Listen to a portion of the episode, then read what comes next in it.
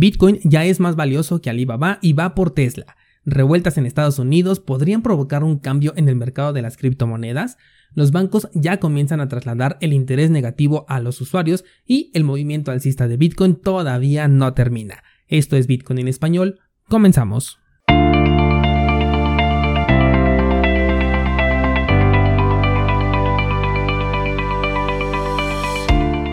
Hola, soy Daniel Vargas y esto es Bitcoin en español, un lugar donde hablamos de la tecnología más revolucionaria desde la invención del Internet.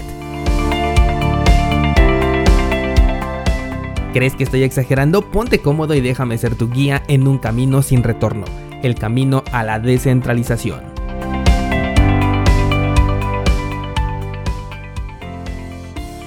Bienvenidos descentralizados, hoy es jueves 7 de enero de 2021 y vaya que es muy difícil decir ahorita un precio sobre Bitcoin horas antes de que ustedes puedan escuchar el, episodio. Ayer, por ejemplo, dije que Bitcoin todavía no superaba los 34 mil dólares y poco después de publicar el episodio rompió ese nivel. En este momento el precio se encuentra en 37.530, realmente algo impresionante, pero esto puede cambiar para el momento en el que tú me escuches. Y es ahora cuando quiero retomar ese comentario que en otras ocasiones he dicho sobre el análisis técnico, que simplemente no me termina de convencer, aunque sí, sé que muchas veces es muy útil, yo mismo lo he utilizado, pero cuando se llega a cumplir me sigue sorprendiendo. Y es que ahorita tenemos todos los indicadores en sobrecompra, te compartí también por Instagram que el precio tiene una triple profundidad con respecto a las medias móviles, incluso la media móvil de 20 periodos en el marco temporal tanto de un día como de una semana ya está muy alejada del precio, siendo que siempre es esta la media móvil que ejerce una fuerza magnética sobre el precio. En fin, todos los indicadores apuntan a una corrección, pero ¿qué pasa? Que llega Bitcoin y dice no muchas gracias, yo sigo subiendo. Esto no es exclusivo de Bitcoin, por supuesto que si le das una checada a los mercados tradicionales también lo vas a poder encontrar, y por ello es que yo me siento más cómodo trabajando con análisis mucho más básicos, encontrando por ejemplo zonas de acumulación y distribución, las cuales me permitan reaccionar al mercado. Es por eso que el indicador que, del que más te he hablado últimamente es el número de transacciones pendientes, así como también el precio de las comisiones de Bitcoin, porque para mí estos son señales del sentimiento del mercado, ya sea para avaricia o bien para miedo. Porque por lo que podemos ver hay ocasiones en las que el análisis técnico simplemente se queda corto para movimientos como los que estamos viendo en este momento. Aún así, con solamente ver las velas japonesas en marcos temporales diarios y semanales, se ve de lejos que el mercado ya le falta una corrección. Aquello que no para de subir se llega a convertir en una burbuja, y lo más sano es que tenga un descanso. Como últimos puntos que puedo alcanzar a ver en el corto plazo mientras siga en aumento el precio, están los 44.000 y por último los 50.000. Hablando de mis indicadores preferidos del momento, las comisiones están totalmente normales. El número de transacciones sí está ahorita un poco por encima de lo que he visto normalmente a las horas a las que suelo grabar este podcast, pero todavía están dentro del rango eh, de lo normal. Para mí el sentimiento del mercado continúa siendo de calma y no lo sé, tal vez el mercado esté buscando llegar a los 50 mil dólares antes de brindarle un respiro a Bitcoin. Con respecto al mercado de, de, altcoins, definitivamente se está moviendo dinero de Bitcoin hacia ellas porque seguimos viendo crecimientos repentinos. Para aquellos que nunca han vivido una all season, esto todavía no lo podemos considerar como tal, pero así es justamente como comienza. Ayer vi, por ejemplo, a Nano, vi a Stellar Lumens, vi también a District 0X con muy buenos movimientos alcistas. Em, estoy hablando de movimientos eh, superiores al 65%. Cardano también es una de las monedas que han crecido muchísimo, de hecho, más de un 100% en un par de días. Incluso ya superó a Bitcoin Cash dentro del Coin Market Cap. Y siendo una moneda ya con un histórico considerable, esta posición la verdad es que la tiene muy merecida. Esto te lo digo porque muchas veces los proyectos cuando son nuevos se posicionan rápidamente pero no consiguen quedarse ahí después de que termina la all season, por lo que yo solamente tomo en cuenta la posición del market cap cuando la moneda ya tiene por lo menos un par de años de vida. Un ejemplo de esto que te acabo de mencionar es por ejemplo IOTA y Polkadot. IOTA por un lado fue una moneda que en el 2017 la podías encontrar en el top 10 de criptomonedas, pero después de terminada la all season fue cayendo hasta que hoy en día ya muy pocas personas se acuerdan de ella, a pesar de que tiene un proyecto bastante ambicioso desde mi punto de vista. Tal vez no han sabido manejarlo de la mejor manera, pero eh, no deja de ser bastante interesante. Hoy en día se encuentra en la posición número 37 por market cap.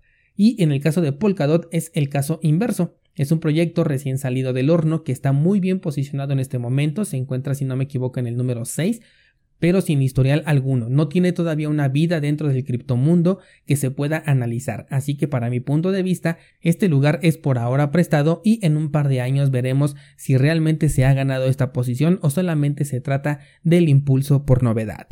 Y bueno, pasemos a las notas que te traigo para el día de hoy y déjame contarte sobre el banco BBVA.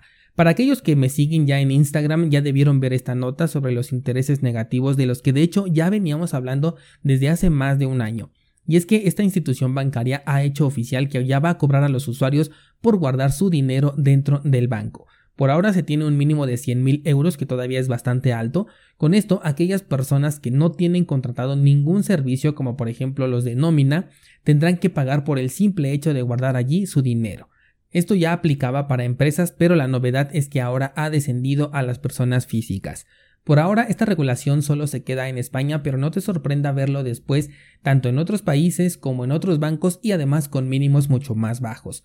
Esto es una clara señal de alerta de que los bancos están en pésimas condiciones.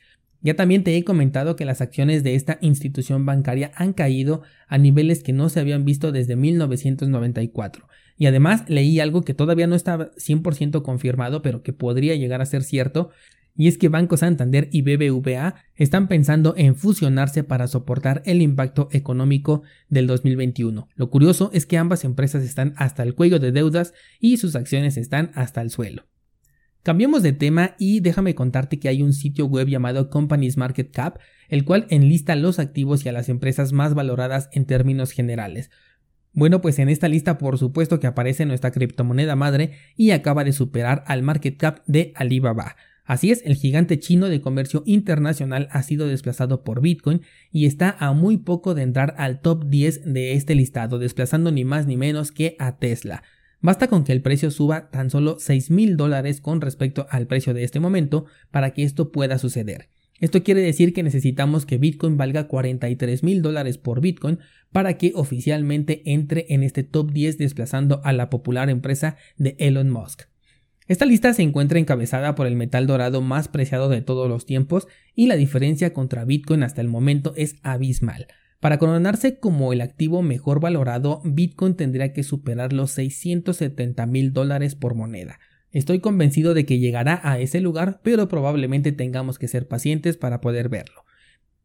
Quiero ahora hablarte de un tema recurrente y es que con el nuevo máximo histórico marcado por Bitcoin, Coinbase no pudo quedarse sin nada de qué hablar y es que nuevamente ha dejado a sus usuarios sin la posibilidad de operar dentro de su plataforma. Esto como sucede casi siempre que Bitcoin hace un movimiento importante.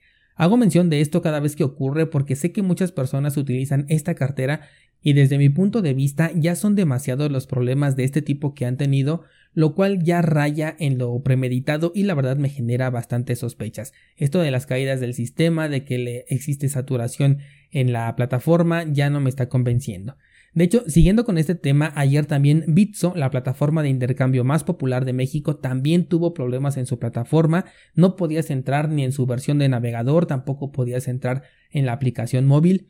Y la verdad no quisiera que Bitso formara parte de este problema porque como te he dicho es un exchange con el que me introduje a este mundo y que he utilizado bastante. Pero hace tiempo que Bitso le entregó cierta participación justamente a Coinbase por lo que me genera cierta incertidumbre que ocurra esto al mismo tiempo. Y además, siento que las comisiones ahorita de Bitcoin están tan bajas y que las transacciones pendientes no son muchas, me parece difícil imaginar que se trate de una congestión en sus servicios, como normalmente suelen justificar, al menos por la parte de Coinbase, pero esto solamente es mera especulación mía.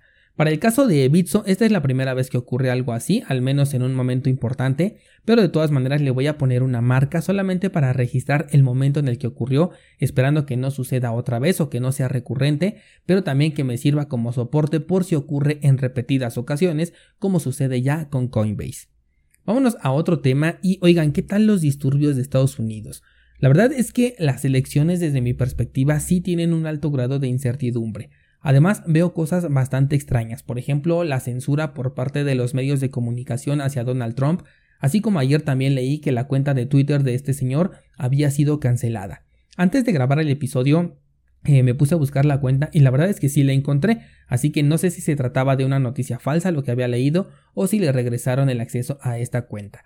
Lo que sí hemos visto es cómo Twitter suele eh, censurar los comentarios publicados por Trump y esto me parece reprobable porque nos está conduciendo a un futuro en donde las redes sociales filtren por nosotros aquello que es verdad o que es mentira, o al menos lo que ellos consideran que es verdad y mentira. Bueno, pues ¿qué tiene todo esto que ver con Bitcoin? La verdad es que muy poco, pero fueron varios los descentralizados que me escribieron preguntando si estos eventos podrían provocar algo en el precio de Bitcoin. Y mira, lo que haga el precio de Bitcoin pocas veces tiene realmente una razón más allá de compras y ventas. Bitcoin nació para ser un activo descentralizado y si lo que ocurre dentro de un solo país, sin importar cuál sea, es influyente para lo que ocurre con la moneda, considero que entonces Bitcoin habría fracasado. Hemos visto por el contrario cómo en escenarios negativos Bitcoin se ve beneficiado. Y por supuesto que puede existir cierta volatilidad cuando ocurre un evento de talla internacional, pero esto no debe de confundirnos y quedarse en nuestra mente como una caída de Bitcoin provocada por un evento, sino que los inversionistas al ver este evento pueden entrar en etapas tanto de euforia como de pánico y actúan de acuerdo a esta, eh, a esta sensación. Ahora, si dentro de estos inversionistas que actúan emocionalmente se encuentra una ballena Bitcoin, sabemos que al ser el mercado tan pequeño, una ballena sí es capaz de orquestar un nuevo movimiento, ya sea a la alza o a la baja. Esto aplica para ambas direcciones. En este escenario, el inversionista o grupo de inversionistas que ejecutaron una acción en el mercado cripto son realmente los responsables de este movimiento y no tanto el evento, pero lo que sí puede ocurrir es que se apalanquen de esta clase de eventos como una operación profesional para ellos, pero que para los más novatos queda no como una operación profesional, sino como una caída o una subida provocada por una noticia. Incluso podríamos ver en estos momentos una fuerte caída que seguro atribuirían a los eventos de Estados Unidos, pero como bien dijimos al principio, las mismas velas japonesas se están moviendo casi en vertical, lo cual es señal de una corrección en algún momento. Y hasta aquí por el día de hoy descentralizado, no olvides que hoy subo nueva clase, estamos en el curso de cómo correr un nodo de Bitcoin y hoy comenzamos con la Raspberry Pi. Que por cierto quiero aclarar porque veo que todavía hay dudas al respecto, que correr un nodo de Bitcoin no te deja ganancias económicas. Si quieres saber más al respecto, te sugiero escuchar el podcast número 225 en donde hablo sobre nodos de Bitcoin y resuelvo las preguntas más frecuentes sobre este tema. cursosbitcoin.com diagonal nodo para que veas este curso y mañana seguimos platicando.